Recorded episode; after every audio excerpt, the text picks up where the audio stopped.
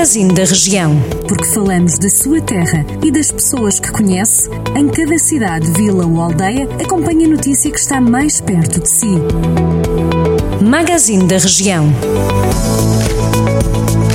Câmara de Mortágua vai organizar entre 25 e 28 de março mais uma edição do tradicional fim de semana da Lampantana em moldes diferentes do habitual.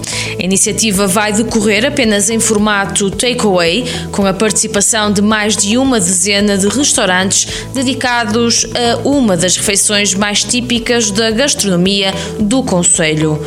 Em Nelas, a Câmara Municipal vai requalificar e modernizar a escola secundária e a escola básica e secundária Engenheiro Dionísio Augusto Cunha, em Canas de Senhorim, um investimento superior a 7 milhões de euros. As obras na escola secundária de Nelas estão avaliadas em cerca de 4 milhões de euros. Já a requalificação da escola básica e secundária Engenheiro Dionísio Augusto Cunha em Canas de Senhorim, terá um investimento de cerca de 3 milhões de euros, sendo que 900 mil euros são para a aquisição de mobiliário, equipamentos didáticos, técnicos e informáticos. José Ângelo Pinto está confirmado como candidato independente para a Câmara de Penedono. O empresário e professor lidera o movimento Mais Penedono, que irá concorrer às autárquicas este ano.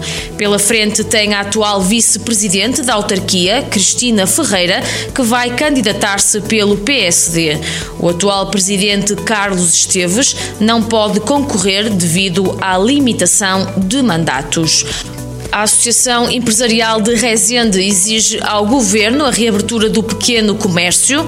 O pedido é feito numa carta enviada ao Ministro da Economia, Pedro Cisa Vieira, onde os dirigentes desta associação alertaram para a necessidade urgente de se reabrirem os estabelecimentos comerciais e os serviços que têm estado fechados desde o início do atual confinamento em janeiro.